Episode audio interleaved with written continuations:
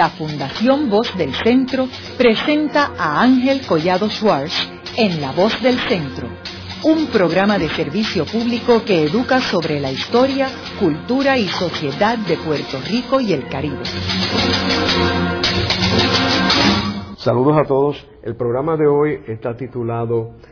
La conmemoración de los 500 años de la colonización de Puerto Rico, 1508 al 2008.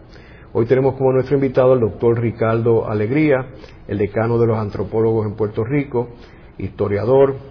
y fundador del Instituto de Cultura Puertorriqueño y del Centro de Estudios Avanzados de Puerto Rico y el Caribe. Eh, como sabemos, en el 1493, el 19 de noviembre, fue que Puerto Rico fue visitado por Cristóbal Colón. Cristóbal Colón había descubierto América en octubre 12 de 1492, un año antes, y en el 1508 es que empieza la colonización de Puerto Rico. Eh, Ricardo, la primera pregunta se cae de la mata, o sea, ¿por qué empieza la colonización en el 1508 y no en el 1493? Y bueno, el, cuando hablamos del siglo XVI tenemos que transportarnos, ¿verdad?, eh, a esa época, conocer los valores, la situación histórica que ocurría. Este, poco después del hallazgo de la española y empezar a fundarse la ciudad de Santo Domingo, la más antigua de América, surge una situación entre los herederos de Cristóbal Colón y el rey.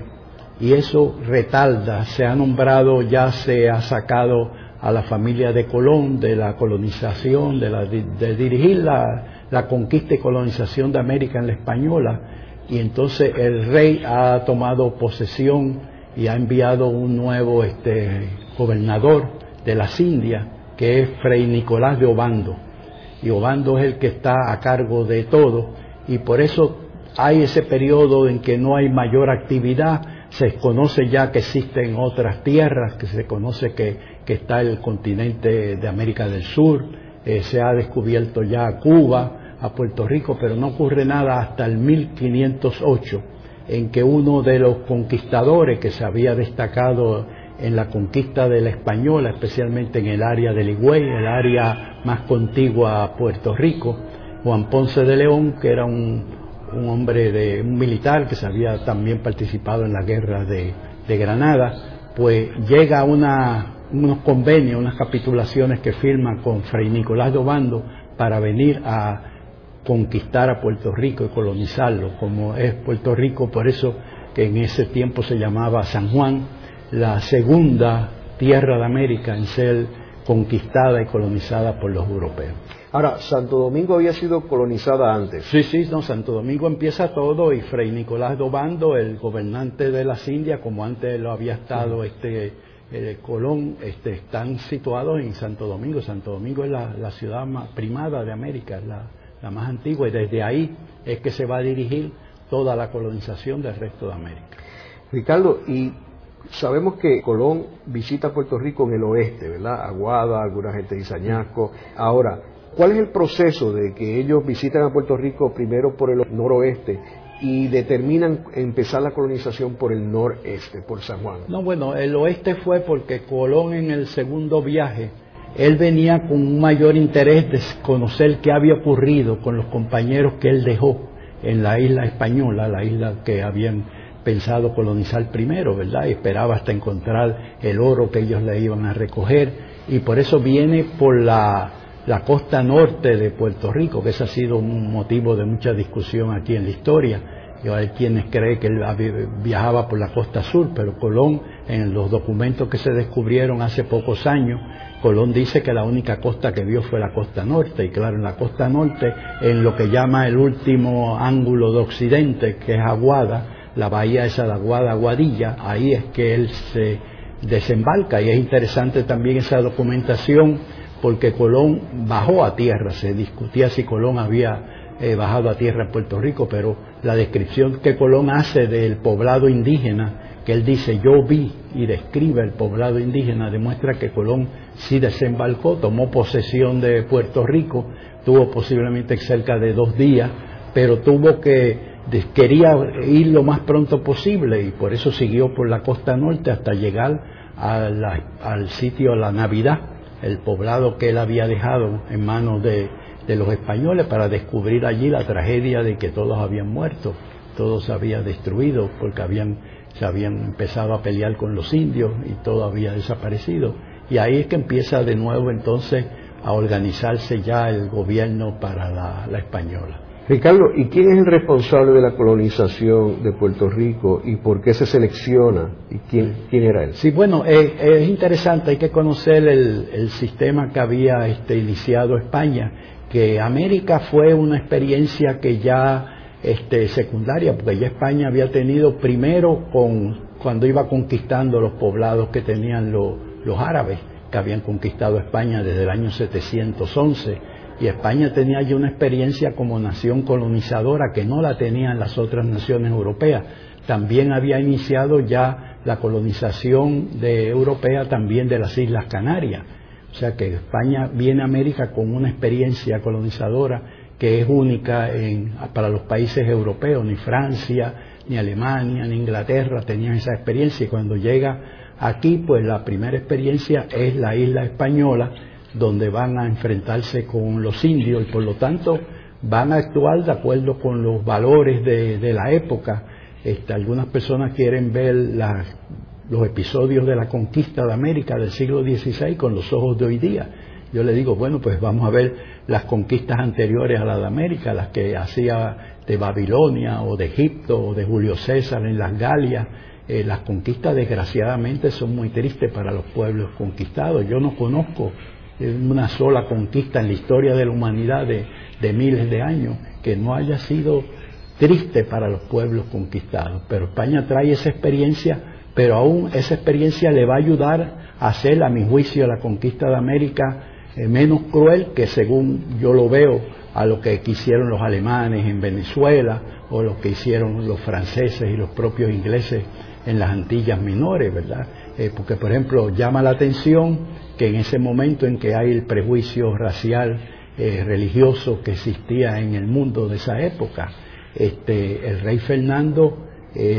decide que los españoles se pueden casar con las indias. Eso para mí es algo excepcional de ese periodo. Y vuelvo y repito, hay que conocer los valores. Ricardo, ¿y quién estaba a cargo de la colonización? Bueno, este, la España inicia un sistema que lo había iniciado ya en, en su península, de que permitía que una persona, a veces un noble que tenía algunos fondos económicos, pues podía colonizar, establecer una colonización que claro, siempre el que lo,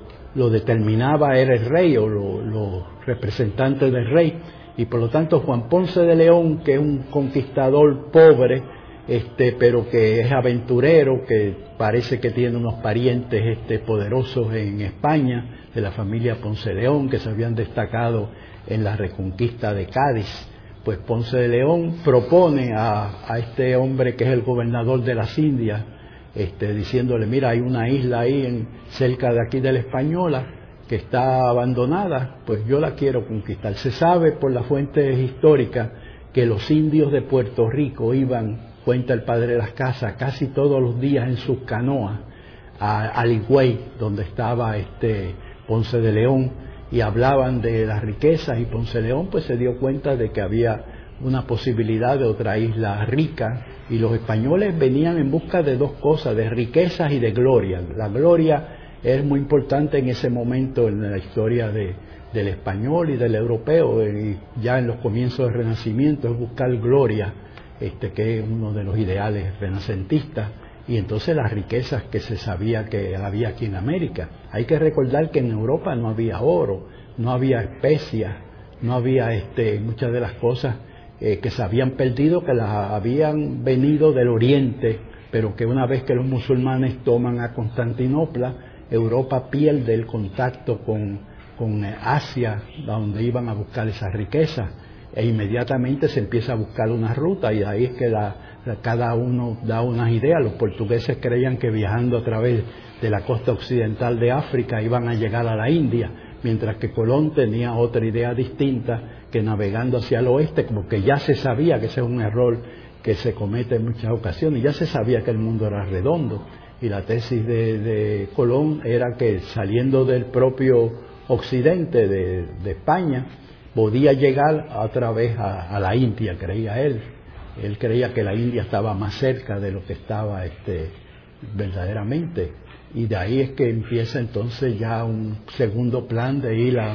adelantando la, conquista y colonización de América, buscando también esas riquezas y también por el acuerdo que con el Papa, el Papa le concede a los reyes católicos el poder absoluto sobre la conquista y colonización de las Indias por el hecho de que era España la que las había encontrado para el mundo occidental, que, no, sabía que existían esas tierras, pero la idea era que España tenía entonces la obligación de traer la religión cristiana, que era la, eh, la orden divina que había dado Dios en la tierra, y a cambio de eso, pues entonces los españoles tenían eh, la oportunidad de, enriquecerse con las supuestas riquezas que, iban a encontrar en América. Esa era la clave de, la colonización. Y Juan Ponce de León, que había peleado en las guerras de Granada y se había destacado como capitán en la conquista del español, especialmente en el área de Higüey, donde él era capitán y donde había construido su casa fuerte él pues oyendo a esos indios de Taíno, de, Puerto Rico, Boriquén para los indios, San Juan para los españoles, de las riquezas que había aquí en Puerto Rico o San Juan, pues le, propone a, a, Fray, a Nicolás Dobando venirle a la conquista. Y hacen unas capitulaciones. Ahora, fíjense que es un detalle muy interesante, él las hace con Fray Nicolás con el permiso y aprobación del rey, pero cuando cambia la situación política en España, cuando los herederos de Colón, que tienen ya poder político porque están vinculados con gente de, grandes, de los grandes de España, le ganan el pleito que inician ellos al rey diciéndole no, el convenio que hicieron los reyes católicos con mi padre era de que él iba a gobernar estas islas, etcétera, y le ganan ese pleito y entonces viene el rey y nombra a Diego Colón este gobernante de las Indias. Y ya ahí Ponce de León pierde el poder que había obtenido por parte del rey y eso yo lo llamo la primera división política que surge en Puerto Rico, porque desde ahí es que entonces se divide el, mando y la política en Puerto Rico entre los seguidores de, de Colón y los seguidores del rey. Y Ponce de León era producto de los seguidores del rey. Carlos, ¿y cómo comienza la colonización? ¿Dónde es que comienza? Bueno, es interesante porque ya el documento ese que apareció hace como 10 o 12 años, no recuerdo exactamente, se encontró un documento que se sabe que existía, ¿verdad? Que era este, una carta relación de Colón a los reyes, hablándoles del segundo viaje. Si surge la división política que yo he mencionado en las, algunas veces que he escrito sobre este tema, de que de ahí es que parte la división entre nosotros los puertorriqueños. Esa es la primera manifestación, los partidarios del rey y los partidarios de la familia Colón. Y esa va a ser una división que, que va a trascender aún del siglo XVI, ¿verdad? ¿Dónde es que comienza la colonización? ¿En qué parte? la colonización comienza inmediatamente, viene Juan Ponce de León, navega con la información que ya tenía de, de los indios, posiblemente casi seguro que él trae indios de San Juan, de los que ha conocido allá en el Higüey, porque él va a visitar a los caciques, parece que navega por toda la, la costa oeste y la costa sur de Puerto Rico se detiene donde está el cacique principal, Aguaybana. Ahí ocurre otro hecho muy interesante que es la primera manifestación de amistad de Guatiao, que es la palabra taína, donde Juan Ponce de León y el cacique Aguaybana se hacen Guatiao, que era un ritual de los taínos de establecer como un parentesco simbólico en que se intercambiaban el nombre. En adelante Juan Ponce de León pues podía usar como el nombre de Aguaybana y Aguaybana el nombre de, Juan Ponce de León. Es un ejemplo de la magia simpática que prevalece todavía en los que creen en la magia, de que si tú tienes algo del todo, tú tienes ese poder. Y los indios creían que si tú tenías el nombre de un conquistador que ellos admiraban, pues tú tenías esos poderes. Y de ahí él visita a Guaybana y posiblemente con él, que era el cacique principal, aunque no único, de la isla de San Juan o de Boriquén para los indios, va viajando todo, ve la bahía, de, cubre por primera vez, porque Colón no la había visto, la bahía de San Juan, se interna por ella y entonces va a buscar un sitio para establecer la colonización. Hace varios intentos, pero no, no les gustan algunos de ellos hasta que finalmente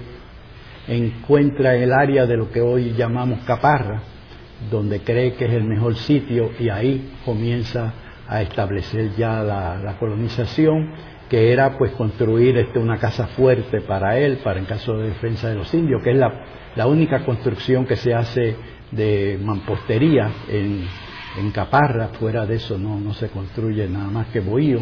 y desde ahí es que él va a comenzar a, a, dirigir la, la, conquista y colonización. Tenemos la correspondencia de las cartas que él le manda a Obando, donde le describe la casa que ha construido, una casa con almena, es una casa fuerte, eh, modesta, pero que gracias a eso pues se salva más tarde cuando hay los ataques de los indios. ¿Y todavía existe eh, parte de esa casa? Se han encontrado los cimientos de la casa, ¿sí? sí, restauramos el área esa, este, porque fue importante, fue el primer sitio de la conquista y colonización, se hace esa casa fuerte de Ponce León que fue destruida cuando la ciudad se muda hacia San Juan, se llevaron a veces los ladrillos, se llevaron los los azulejos, porque la casa tuvo algunos intentos de, ostentación, de elegancia y, la decoran con azulejos sevillanos del siglo XVI que afortunadamente con los que se encontraron ahí cuando don Adolfo de Hosto hizo las excavaciones este, y más tarde en el Instituto de Cultura sabemos cómo era esa construcción de Caparra. Luego de una breve pausa, regresamos con Ángel Collado Schwartz en La Voz del Centro.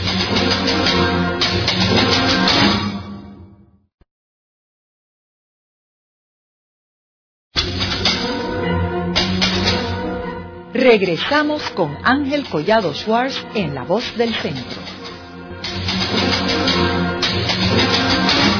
Continuamos con el programa de hoy titulado La conmemoración de los 500 años de la colonización de Puerto Rico, 1508 al 2008, hoy con nuestro invitado, el doctor Ricardo Alegría.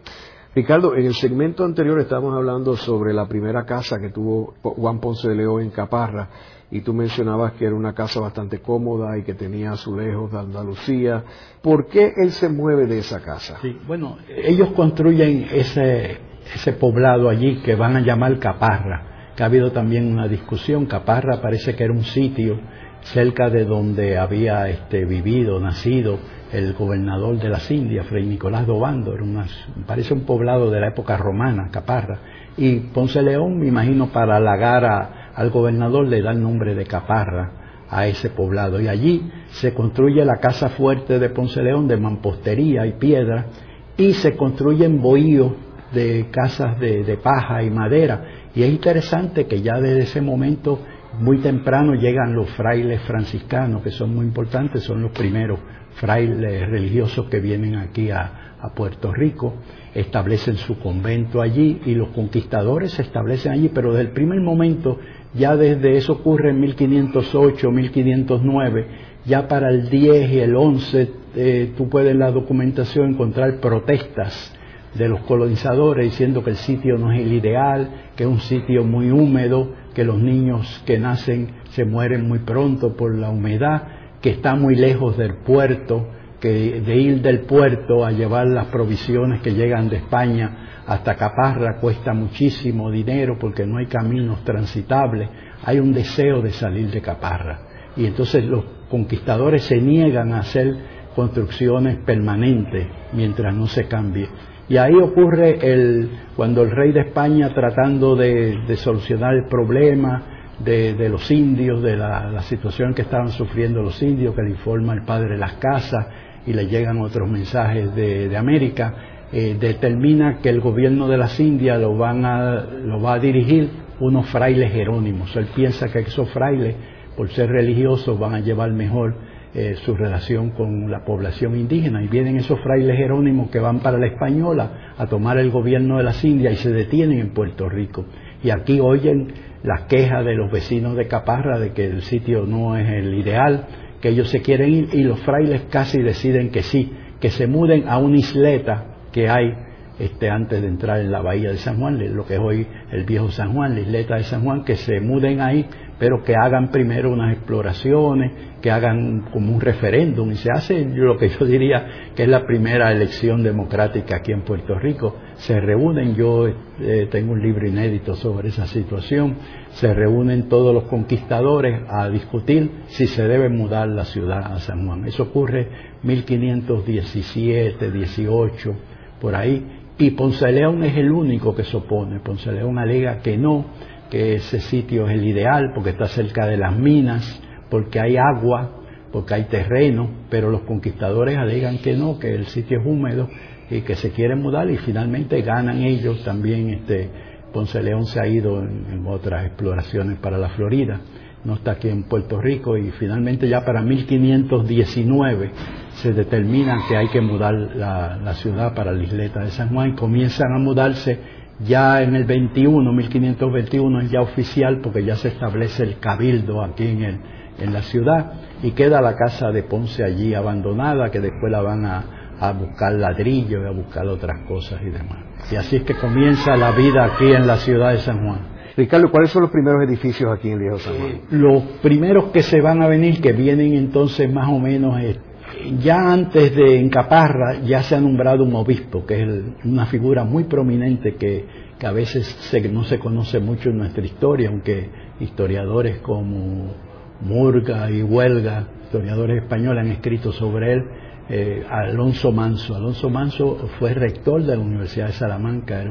una figura muy prominente en España, eh, había estado muy vinculado a los reyes católicos y lo nombran en, ya en 1512, es el obispo y él establece su obispado allí, que es el primer obispo que viene a América, este, Alonso Manso, y este, pero con él él se va después de Puerto Rico por la situación que hay en la isla cuando los caribes, este, los caribes junto con los taínos de Puerto Rico asaltan Caparra y la queman. Alonso Manso este, se va a España un tiempo y regresa en el 1519 y con él vienen ya frailes dominicos. Y son los dominicos los que ya los franciscanos se han ido de, Puerto Rico por, cuando los, los indios taínos, el Caribe, le queman su convento en Caparra, pero los dominicos que vienen con Manso, que van a tener también el poder de, estar con la Inquisición y Manso, van a establecer allí, este, aquí en el viejo San Juan, su, su convento. Y son ellos, lo dicen así en algunos documentos, que fueron ellos los que estimularon a los otros colonizadores a construir cuando ellos comienzan, yo te diría que entre 1520, 21, por ahí, a construir su convento de Santo Domingo, aquí en la parte más alta de, la isleta de San Juan.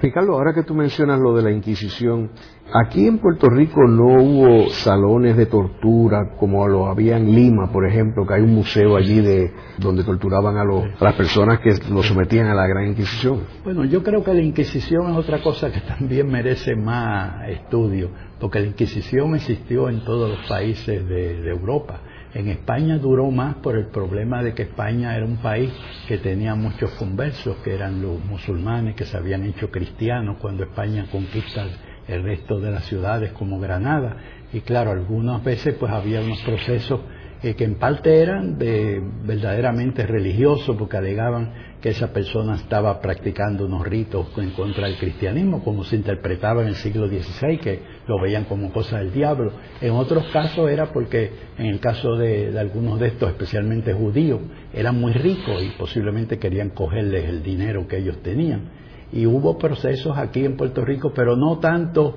ni tan dramáticos como como los que se dice que ocurrieron ya en la sociedad limeña. Ricardo, volviendo otra vez a los edificios, o sea, tú mencionas que los religiosos establecieron los conventos aquí, o sea, que esas fueron las primeras estructuras aquí. Sí, la primera estructura que sabemos es el convento de Santo Domingo. Después de eso, este, Juan Ponce de León, como alegaba su familia, que tenía unos títulos hereditarios de alguacil, o sea, protector de la ciudad, era lo que él era en Caparra. La casa de Juan Ponce León era la casa fuerte para proteger la ciudad de Caparra. Entonces los herederos de él, que él, tuvo solamente un hijo varón, los, otros eran hijas, este, el hijo varón se hace religioso, pero la hija mayor se ha casado con uno de los conquistadores, con García Troche, y este, ese alega que él representando a la familia Ponce León le corresponden los títulos hereditarios de Ponce León y es el que construye la primera fortificación que es la Casa Blanca, que llamamos el Día Blanca, que es un baluarte no solamente para defender la ciudad, sino para residencia de la familia Ponce León y los documentos y demás. Y ese es un segundo edificio muy antiguo de, de la ciudad. Más tarde también la ciudad se está, va a establecer porque la, llegada de las embarcaciones que venían de Europa no iban al, al área de muelle de hoy día, sino iban a lo de la puerta de San Juan. Por la puerta de San Juan ahí era que era la llamada caleta, y ahí este, anclaban los galeones y las carabelas y por ahí se subía directamente y se empieza a construir la catedral. Manso empieza a construir su catedral ya que lo que él había hecho posiblemente en paja y madera en caparra se lo habían quemado. Pero entonces él empieza muy temprano a construir su catedral este, que va a quedar en, en eje frente a la puerta de San Juan por donde subían para dar gracias a Dios por haber hecho un viaje feliz desde España hacia Puerto Rico. Y ahí la catedral es otra de las primeras construcciones, la parte primitiva de la catedral que queda muy poco, todavía quedan la torre, quedan este, las la sacristías góticas, porque se está entonces construyendo al estilo gótico, aunque es un estilo que ya es un poco obsoleto en el resto de Europa, pero que España lo retiene, lo que llaman el gótico isabelino de la época de la reina Isabel, se sigue construyendo en ese estilo y la catedral comienza a construirse en el estilo gótico que todavía afortunadamente nos quedan las sacristías de la catedral. ¿En qué año, Ricardo? Eh, eso comienza por ahí en los años 1521, 22, por ahí. Pero más tarde también los frailes dominicos que hacen su convento, que es un convento muy importante porque los frailes dominicos heredan mucho dinero de los conquistadores que se morían sin heredero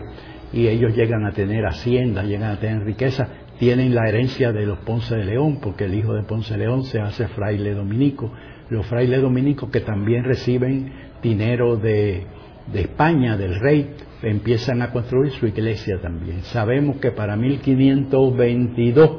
ya estaban haciendo los cimientos para la iglesia que hoy llamamos de San José, que originalmente era de Santo Domingo, ya que eran frailes dominicos. Cuando yo restauré la iglesia en los años 80,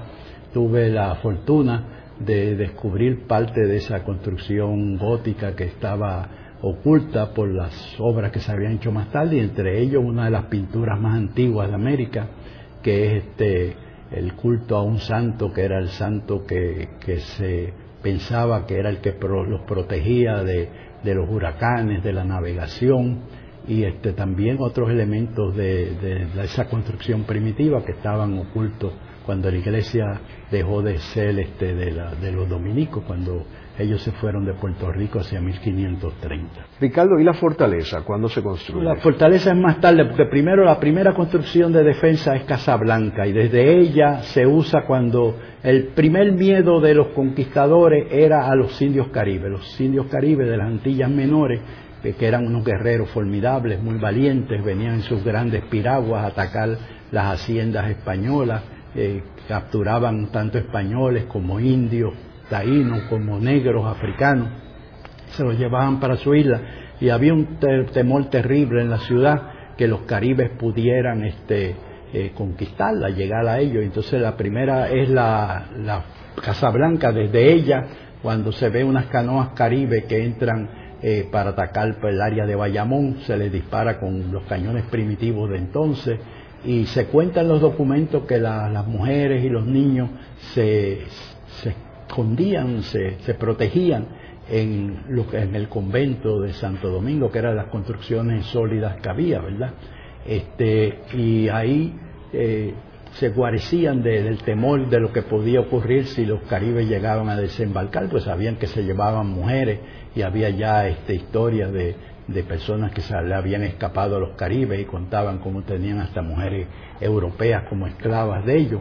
Este, así que se empieza eso, pero muy pronto los españoles se dan cuenta de que eso no era suficiente porque ya bien temprano empiezan los corsarios franceses, o sea, los países europeos como Francia e Inglaterra no aceptan que el Papa dijera que América era exclusiva para los españoles. Este, saben de las riquezas que hay aquí, del oro, este, de las especias, de, de las maderas, y entonces empiezan unos corsarios franceses por las costas de Puerto Rico, atacan a San Germán, saquean, y hay entonces el temor de que puedan venir sobre la ciudad de San Juan, y ahí es que se empieza entonces a construir 1533 más o menos la fortaleza, y que se construye como un castillo medieval, pero muy pronto también, quizás casi no se había terminado la obra cuando el coronista español Gonzalo Fernández de Oviedo, que indudablemente pasa por Puerto Rico, ve la fortaleza y dice que fue que es un disparate, que la fortaleza solamente ciegos pudieron haberla construido en ese lugar porque no no es suficiente, eh, no, está, no está estratégicamente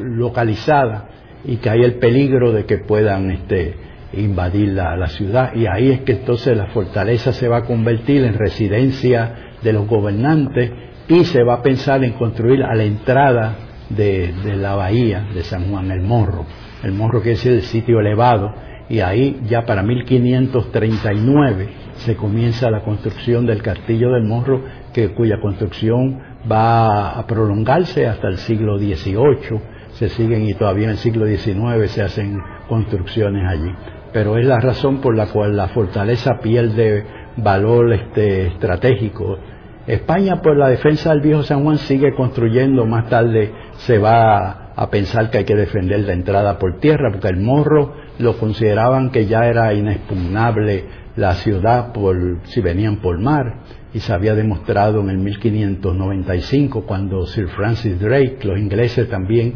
quieren capturar a Puerto Rico, eh, no se atreven a enfrentarse al morro pero entonces se van más tarde a querer desembarcar por lo que hoy llamamos Santurce, lo que se llamaba entonces Cangrejo, y es lo que va a ser en el 1598 otro, otro este, corsario inglés,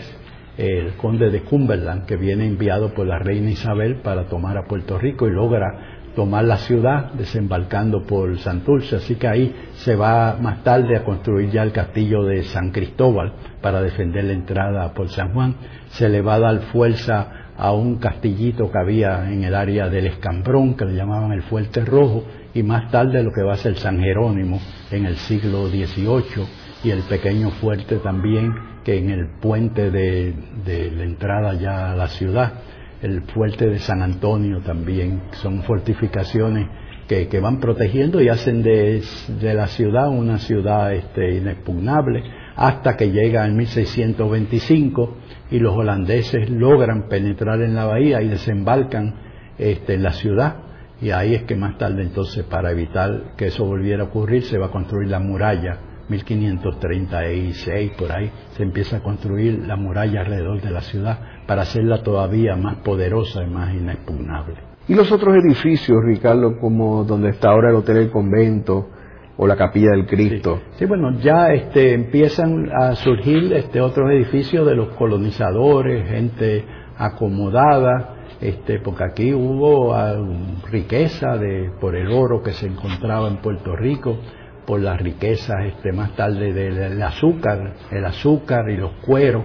este, se vendían en Europa, principalmente España, claro está, este, y hay riqueza y muchas de esas familias de criollas empiezan a construir sus eh, edificaciones. Eh, las monjas van a surgir un convento para monjas de las carmelitas que se va a construir este, en lo que es hoy día la calle del Cristo van a surgir otras edificaciones ermitas este, religiosas como la capilla del Cristo que se cuenta que fue producto de un milagro que ocurrió en una de las fiestas tradicionales que se celebraban en la ciudad, de las carreras de caballo que ocurrían por la calle del Cristo y que uno de los jinetes, este, el caballo se desbocó y cayó este, por la muralla, porque ahí estaba ya la, muralla que terminaba esa calle, pero como se salvó, dicen algunos, otros dicen que no, que, que murió, pues este, se decidió como un milagro construir la capilla del Cristo. Y más tarde las órdenes religiosas fueron construyendo, más tarde cuando regresan los franciscanos, hacen su iglesia de los franciscanos del siglo XVIII, y este, se van construyendo otras edificaciones religiosas y privadas y también los hospitales y otras instituciones como el Cabildo que estaba en la esquina de lo que es hoy la calle El Cristo y la Caleta.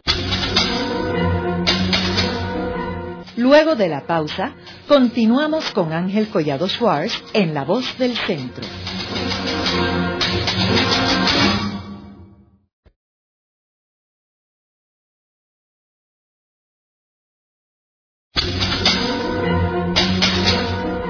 Regresamos con Ángel Collado Schwartz en La Voz del Centro.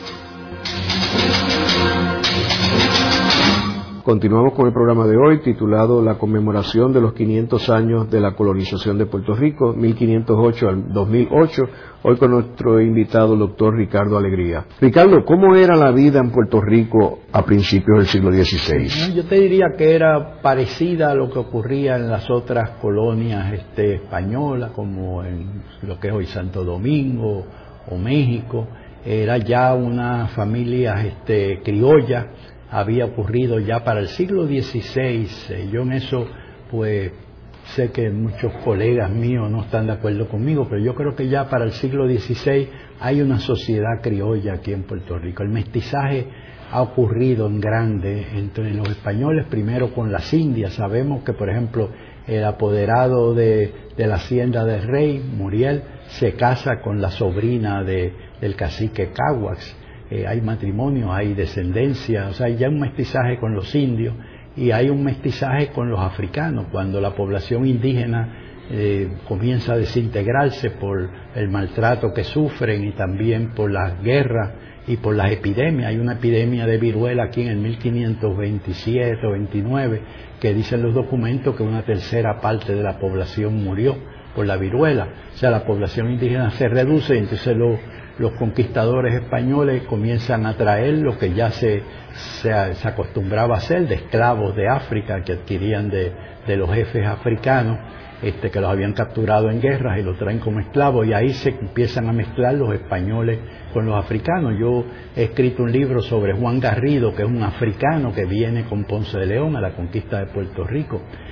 y vienen con Ponce de León también Francisco Mejía, que es un mulato español o sea que demuestra que el mestizaje racial ya estaba ocurriendo en la propia España. En España, en Sevilla, había una población negra muy grande de los esclavos que traían los portugueses de África, muchos de ellos ya hombres libres y ya había mestizaje. Y eso pues se va a repetir aquí en, el, en, Puerto Rico. Eh, hay prejuicios raciales, pero el prejuicio se viola y, y, se casan. Este, por ejemplo, Juan Ponce León, un documento que yo estaba leyendo hace poco, cuenta como él este, eh, encontraba muchos españoles que vivían en concubinato este, con negras africanas, tenían hijos con ellas, o sea que ya hay una población mixta, pero hay una jerarquía y hay ya una pequeña aristocracia criolla de los descendientes de, del conquistador, de Juan Ponce de León, porque todas estas figuras prominentes que venían de España, tanto los gobernadores,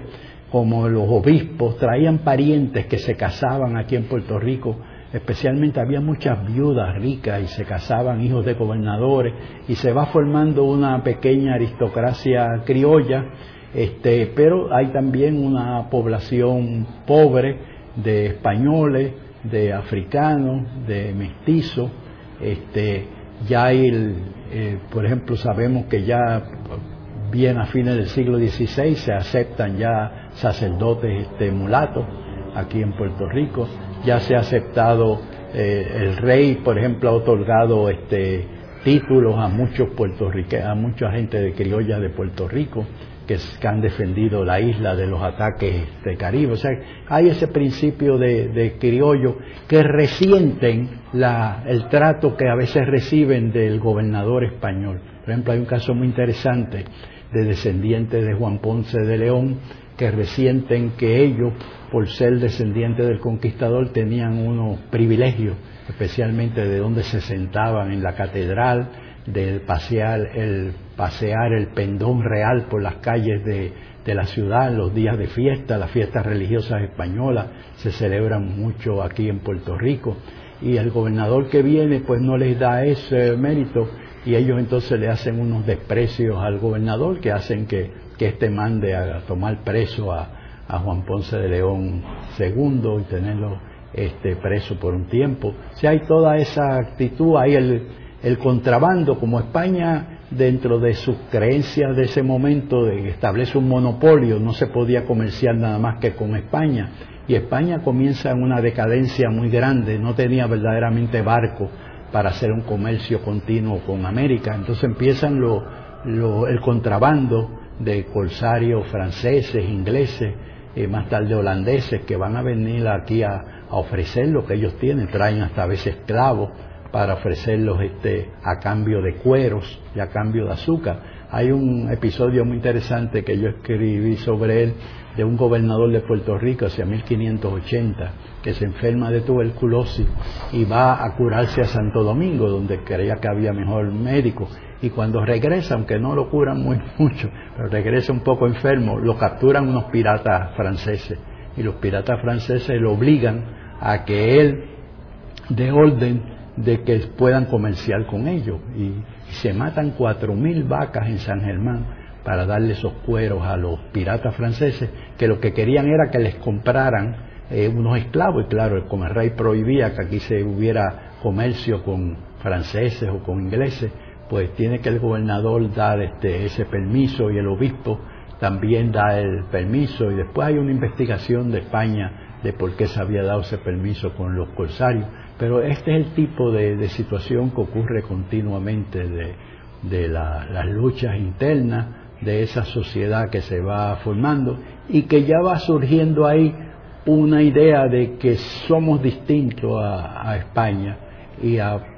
pedir pues más este derecho que es lo que va a culminar en el siglo XIX con el grito del área. Ricardo, tú mencionabas ahorita sobre la Casa Blanca y el hecho de que Juan Ponce de León, la familia había tenido esa casa. Pero ¿vivió Juan Ponce de León allí? No, no, Juan Ponce ni vivió ni la construyó, porque él en ese momento, en el mil, recuerda que en el 1521 él muere, o sea, antes de esa construcción, él va a la Florida, él había este, encontrado la Florida en 1513 y entonces ah, consigue que el rey le dé este, autorización para ir a la colonización, que es un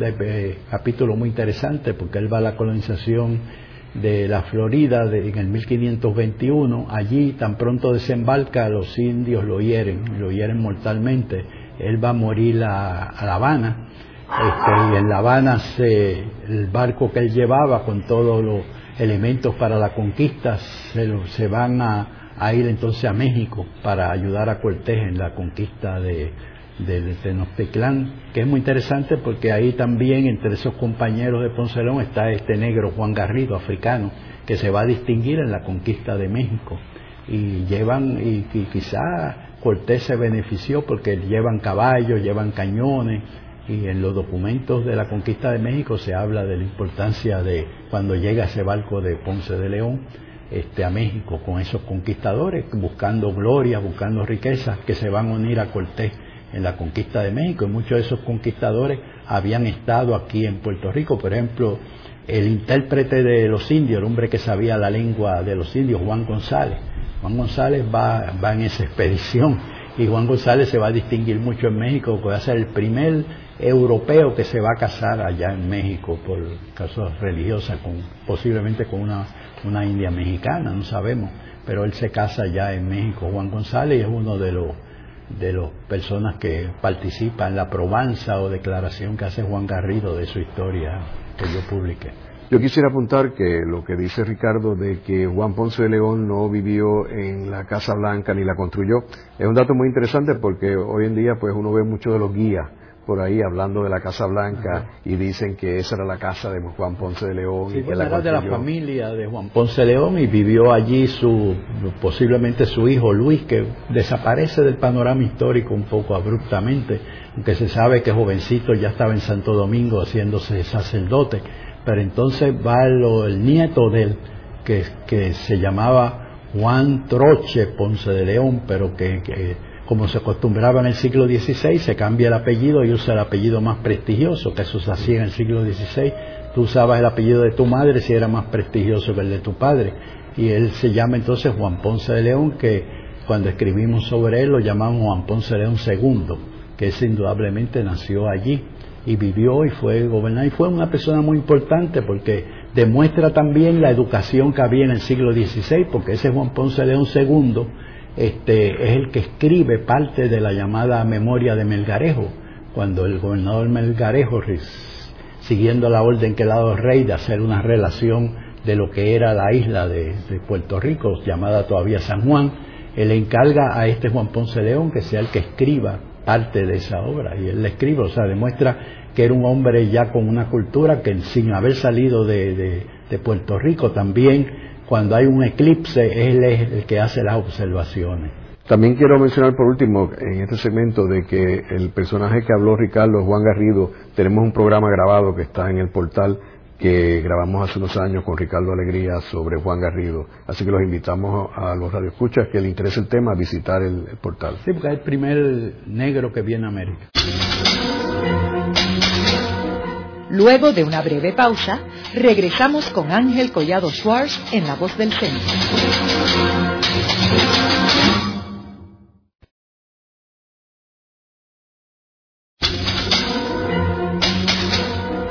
Continuamos con la parte final de La Voz del Centro con Ángel Collado Schwartz. Pueden enviarnos sus comentarios a través de nuestro portal www.vozdelcentro.org. Continuamos con el programa de hoy titulado La conmemoración de los 500 años de la colonización de Puerto Rico, 1508 al 2008, hoy con nuestro invitado, el doctor Ricardo Alegría. Ricardo, estábamos hablando en el segmento anterior sobre la colonización en San Juan,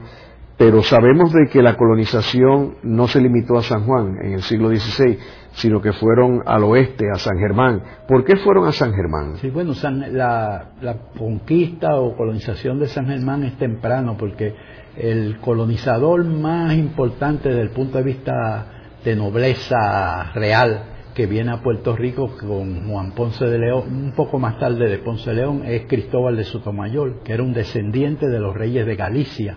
y que había participado activamente en la corte de los reyes católicos. Y a él, él va a iniciar su colonización en San Germán y va a establecer allí bien temprano, hacia 1510, ya está él allí, que empieza la crianza de caballos, trae caballos de, España. O sea que fue casi simultánea con casi Caparra. simultánea y sí, un poco de reto, porque San Germán va a ser muy importante. Allí también se van a establecer también los dominicos, los frailes dominicos,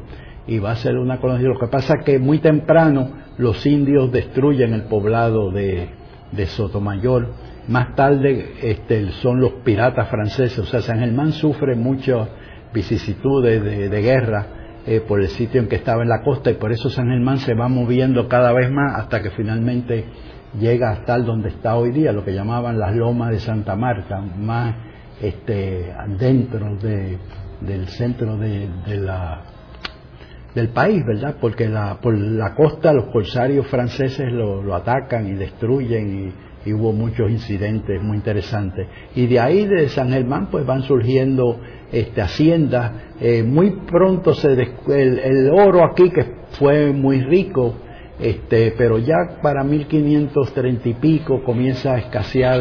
el oro, se han acabado casi los indios, y entonces otro producto que va a ser muy importante, igual que en nuestros días, pues cómo va cambiando la economía del país, se convierte muy importante el azúcar. El azúcar eh, se vendía muy bien en Europa y entonces empiezan a surgir este, el azúcar que se ha traído de las Islas Canarias, los maestros de azúcar que venían de Canarias, donde los españoles ya habían hecho un centro de, azúcar. Este, y entonces se van estableciendo trapiches muy primitivos para producir azúcar y también había mucho aquí el cultivo del jengibre que también lo querían los europeos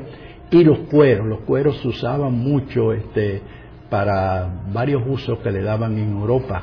Y por eso es interesante en los documentos que uno se sorprende la cantidad de ganado cimarrón que existía aquí en Puerto Rico, ganado que traen los, los españoles del siglo XVI, porque en la época de los indios no había ni vacas, ni cabros, ni cerdos, sino este otro tipo de animales. De manera que, que el país va creciendo con unos focos de pequeñas haciendas que se van estableciendo. Por ejemplo, Utuado pues ya hay este, colonización en Utuado bien temprano en el, en el siglo XVI, casi siempre estos establecimientos van, se van haciendo junto a los sitios donde ya había cacicazgo de caciques, eh, que ya hay este sitios donde se cultiva la, yuca, que era el alimento principal, la batata de, la tierra, el maíz, este, pero entonces ya el principal desde el punto de vista económico va a ser la caña de azúcar, que va a ser lo más importante en Puerto Rico en el 16,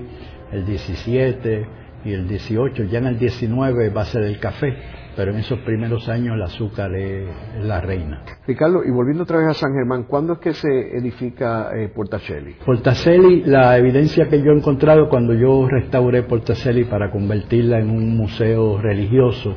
es de 1606. Este, porque se construye como capilla del convento de los dominicos que está allí desde antes pero ya 1600, que es una construcción muy interesante, de una construcción muy primitiva, rústica, de, la iglesia de, de, y que finalmente la toma en el, ya en el siglo XX, cuando yo dirigía el Instituto de Cultura, nos, nos entregan Portacelli y yo la restauré para convertirla en un museo de arte religioso. Ricardo, y en términos de la esclavitud, ¿Cuándo que surge la esclavitud aquí? Bueno, la esclavitud es otra cosa que también hay que ver de acuerdo con la historia. La esclavitud es una institución muy antigua desde los principios de la humanidad, cuando el hombre descubre que es mejor, en vez de matar a la persona que ha capturado en la guerra, este, ponerla a trabajar para ello, y así la, en Egipto para construir las pirámides, en Babilonia para los templos, y aquí en Puerto Rico, pues este, la esclavitud era conocida antes del descubrimiento de América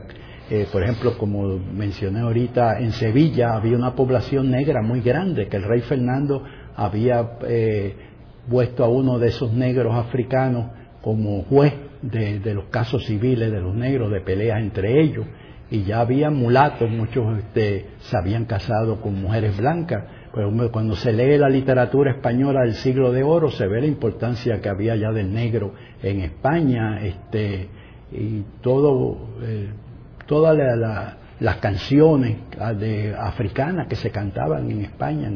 en el, siglo XVI y de ahí cuando a la escasez del indio pues empiezan a traer negros directamente que eran que los portugueses tenían el monopolio de, al principio los españoles participan también por un tiempo muy corto pero cuando el Papa establece ya con seguridad que es Brasil es Portugal el país que va a tener el monopolio de la esclavitud los, esclavos había que adquirirlos a través de, Portugal y van a, traerse. En el 1510 ya el propio Juan Ponce León trae esclavos para ayudarles en su casa, con su familia y demás, y ahí se van a ir. Y otros se traen de contrabando, porque los esclavos pagaban unos impuestos que había que pagarle al rey, y otros se van a traer de, contrabando. Los esclavos, que es interesante también saberlo, venían principalmente de la costa oeste de África y de la costa este, del centro de África. O sea, esclavos antecesores, por ejemplo, de Barack Obama, no, no llegaron nunca a Puerto Rico porque del este de África casi no venían esclavos. Podría haber algunos por las guerras internas que habían, pero la esclavitud yo te diría que el 90% o 95% de los esclavos que llegaron aquí a, Puerto Rico y a las otras Antillas venían del oeste de África, de la costa del hoy Senegal, de Nigeria, este, de la Guinea y del centro de África, del Congo, de Angola, son los esclavos que van a venir aquí este, eh, a Puerto Rico. Ricardo, y en términos de la colonización, ¿cómo tú definirías que terminó esta primera etapa de la colonización ya a finales del siglo XVI? Bueno, yo pienso que, y sé que, muchas personas discreparán de mí, este, pero yo pienso que ya en el siglo, para el final del siglo XVI, ya hay una sociedad eh, criolla, eh, hoy la llamaría eh, puertorriqueñista, que se siente distinto a la española, ya el español que se habla es el español que se ha heredado de España, pero enriquecido con vocablos tanto de los indios taínos como vocablos africanos. Ya hay una literatura oral que trasciende de la literatura que yo la he estudiado, de la literatura folclórica española, ya hay unos cuentos africanos que se han integrado, ya el mestizaje es una realidad y muchas de las familias tienen ya parentesco con africanos, este, o sea que ya es una sociedad distinta a la sociedad española, este, que se siente distinta y que comienza ya, desde el 16 ya hay evidencia que comienza ya a exigir que se le respete, que se le vea distinto y se respeten sus derechos, este, que más tarde va a culminar en el siglo XIX con figuras como Valdoriotti de Castro, Betance, que son las figuras, y fíjate que los dos son dos este, mulatos, tanto Betance como Valdoriotti, son personas eh, del mestizaje racial que ha ocurrido y son los que van a ser los líderes del país para exigir ya los derechos de esa sociedad puertorriqueña. En el programa de hoy hemos discutido los primeros años de la colonización de Puerto Rico. Hemos visto cómo Juan Ponce de León fue nuestro primer gobernador y primer colonizador y cómo eh, se fue evolucionando durante estos primeros 100 años a crear los inicios de una sociedad puertorriqueña a finales del siglo XVI. Eh, gracias, Ricardo. Gracias. Esta ha sido una producción como servicio público de la Fundación Voz del Centro. Los invitamos a sintonizarnos la próxima semana a la misma hora. Y recuerden que pueden adquirir el libro Voces de la Cultura en su librería favorita o en nuestro portal.